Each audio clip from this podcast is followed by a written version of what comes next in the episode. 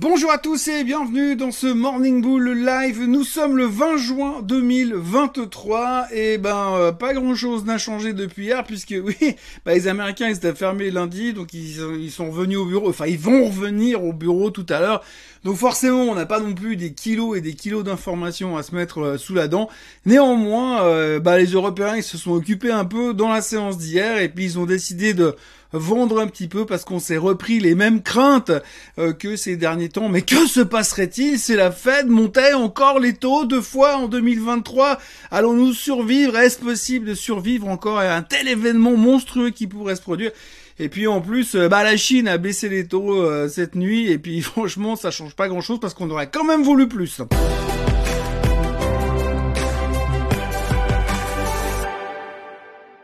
On ne va donc pas dire que nous sommes des insatisfaits perpétuels, mais en tous les cas, c'est pas très loin de ça, puisqu'on s'attendait hier, souvenez-vous, à une baisse des taux en Chine, ça a été confirmé, la PBOC a annoncé. Cette baisse des taux, c'est fait, alors c'est bon, ça devrait aller mieux, mais en fait, on s'en fout parce que nous, on voulait encore un peu plus. En fait, le marché aurait voulu une baisse des taux longs, une baisse des taux courts, une baisse des taux à moyen terme, et si possible, un stimulus économique massif. Mais le problème, c'est qu'hier, la Chine était occupée parce qu'il recevait Monsieur Bilken, euh, Monsieur Bliken, Enfin, le mec des États-Unis qui était là-bas pour euh, rencontrer Xi Jinping et puis essayer de euh, alléger les tensions entre la Chine et les États-Unis et éviter une troisième guerre mondiale. Donc, il était un petit peu occupé. Donc, pour le stimulus économique, il va falloir attendre un petit peu parce que pour l'instant, bah, c'est pas encore ça. Donc, déception sur la Chine. Donc, euh, du coup, bah, finalement, il se passe pas grand-chose. Ce matin, les marchés eux, asiatiques sont tous en baisse. Hein.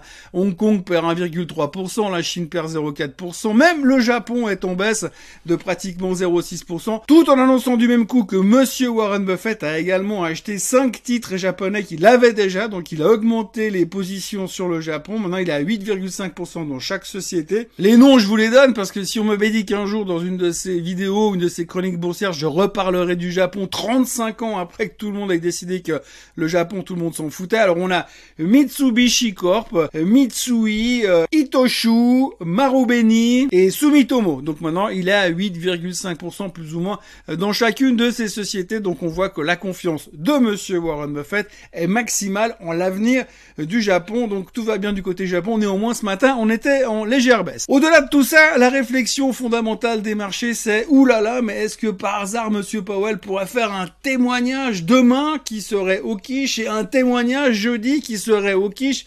Bon, c'est le même témoignage en général, donc si le premier est au quiche, il y a des chances que le deuxième le soit aussi. Ça a été du jamais vu dans la finance qu'on ait deux fois de suite un témoignage avec des, avec une tendance différente. Donc grosso modo, on a peur que Monsieur Powell soit au quiche et que ça nous laisse aucun espoir que d'ici euh, décembre, les taux pourraient monter encore deux fois de 0,25% à chaque fois, donc de 0,5% à la fin de l'année. Quelle horreur Des fois, on se dit que sur les marchés financiers, il faut savoir raison garder. Et si on observe un petit peu ce qui s'est passé, un tout petit peu, Regardez un petit peu l'historique de ces 15 derniers mois. Oui, parce que la hausse des taux, aussi fou que ça puisse paraître, a commencé il y a 15 mois. Il y a 15 mois, nous étions à 0% sur les taux directeurs américains. Et puis, c'est monté. C'est monté, c'est monté à coup de 0,75%. Je vous refais pas le film. Mais en tous les cas, on s'est retrouvé au mois d'octobre avec des taux à 3%. Et c'est là qu'on a fait le bottom. Oui, parce qu'il faut voir quand même qu'historiquement parlant, quand les taux remontent, eh bien, les marchés equity ont tendance à baisser au début, puis à rattraper le retard. Et c'est exactement ce qu'ils ont fait,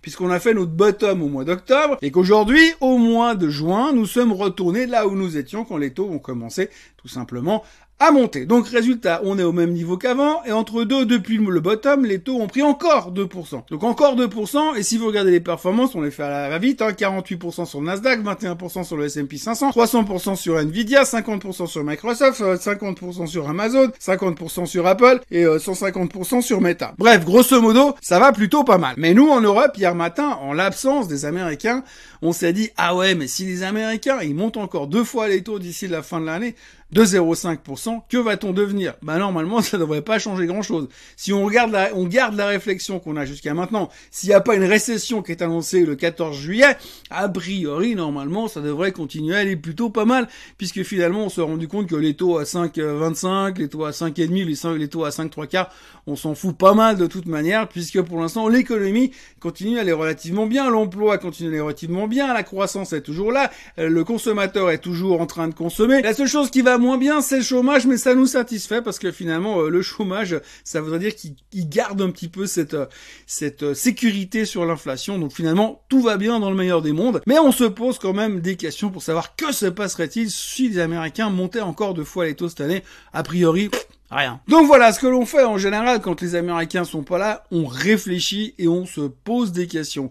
On se pose des questions d'ailleurs parce qu'on l'a vu en fin de semaine dernière que bah, finalement après une très belle semaine aux États-Unis et une cinquième semaine de hausse consécutive, eh bien on s'est rendu compte quand même qu'il y avait eu deux trois prises de profit sur la tech et on a commencé à se dire que bah, le secteur était un poil suracheté, que finalement euh, certains pourraient commencer à être enclins à prendre les profits, mais les plus bullish d'entre nous se disent bah finalement c'est pas une catastrophe parce que si jamais jamais la tech venait à baisser, eh bien, il est probable que les values viendraient prendre le relais. Alors pourquoi on dit ça? Eh simplement parce qu'aujourd'hui, si on fait un calcul à la louche, à l'arrache et très global, il est vrai qu'aujourd'hui, la hausse des marchés est principalement due à sept titres. On connaît l'histoire des Magnificent Seven. Donc c'est sept titres qui ont tiré l'indice quasiment à eux tout seuls. Si eux aujourd'hui on prend des profits dessus, eh bien on parie sur le fait que les gens vont sortir des des titres de croissance pour aller se planquer sur ceux qui n'ont pas vraiment profité de la hausse jusqu'à maintenant, les défensives, autrement dit les values. Ce qui ferait d'ailleurs du bien au SMI parce que lui, il est complètement dans le coma quand on compare avec ce qu'ont fait les autres marchés depuis le début de l'année. Tout ça pour dire que si vraiment il y avait des prises de profit sur les valeurs technologiques, eh bien, les gens espèrent, sont encore dans cette phase d'espoir de se dire, eh bien, les gens vont sortir de la croissance pour se positionner sur les value stocks et donc, du coup, ça pourrait compenser euh, la baisse des technos.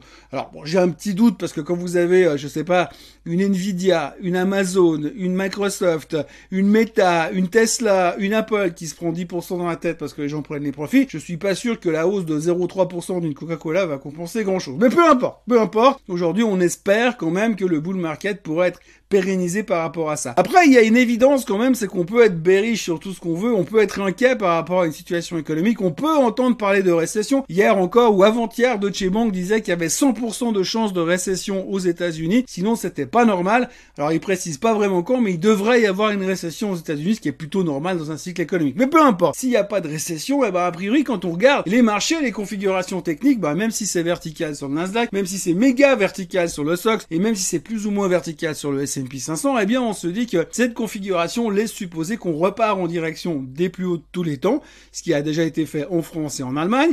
Donc on pourrait espérer que le Nasdaq et le S&P retournent au plus haut de tous les temps, et puis si on casse les plus hauts de tous les temps, eh bien après tout est possible. Alors tout est possible parce que finalement, euh, on pourrait se dire à ce moment-là, effectivement, on est peut-être quelque part dans une bulle spéculative. Aujourd'hui, les experts disent tous que les valorisations ne sont pas si excessives que ça. Alors peut-être qu'on peut aller jusqu'au plus haut de tous les temps et ensuite déclencher une vraie bulle spéculative. Mais quand on voit les mouvements des bulles spéculatives par le passé. Aujourd'hui, même si on est dans une bulle spéculative sur l'intelligence artificielle, on est juste au début parce qu'il y a encore un potentiel méga monstrueux derrière. Alors, la question reste ouverte et aujourd'hui, c'est très difficile de prendre une décision. On sait, aujourd'hui, on a vu qu'on avait un stress sur les marchés européens, un tout petit stress quand même.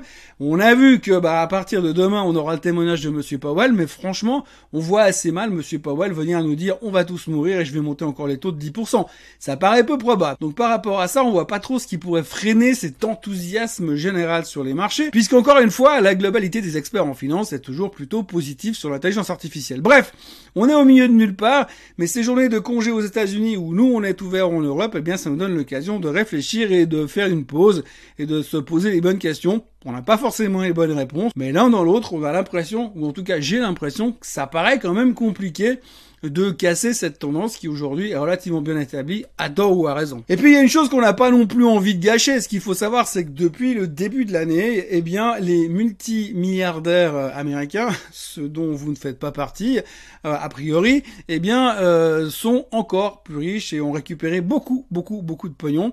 Alors il faut quand même citer Monsieur Mark Zuckerberg qui a récupéré 40 milliards depuis le début de l'année, Monsieur Larry Ellison qui a récupéré 40 milliards aussi depuis le début de l'année, Monsieur Bill Gates qui n'a récupéré que 24 milliards. D'ailleurs, on va probablement organiser un CCP pour verser des dons pour soutenir un petit peu. Et puis, on parle même pas de Elon Musk de toute façon. Donc, 150 milliards au total pour les big multimilliardaires du monde qui ont récupéré euh, bien, qui ont bien commencé, on va dire, leur année 2023. Euh, Jusque-là, tout va bien.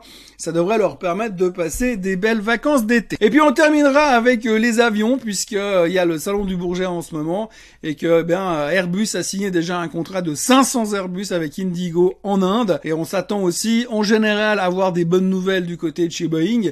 Ça nous changera un petit peu, mais en tout cas ce que l'on sait c'est qu'historiquement parlant, en général, durant cette période de l'année, eh bien les constructeurs aéronautiques sont plutôt bien disposés et profitent des contrats et des annonces, des effets d'annonce en tout cas qui ont lieu à Paris au salon aéronautique. Et puis pour les chiffres du jour aujourd'hui, on aura le trade balance en Suisse, le PPI en Allemagne, on aura également les permis de construire et les mises en chantier aux États-Unis et puis on aura deux euh, types de la fête, monsieur Williams et monsieur Bollard qui parleront euh, de l'économie, de la hausse des taux, de ce qu'ils voient pour la fête ces prochains temps. En gros, ils vont chauffer la salle pour l'intervention de monsieur Powell. Voilà ce que l'on pouvait raconter aujourd'hui, beaucoup de choses pour pas grand-chose.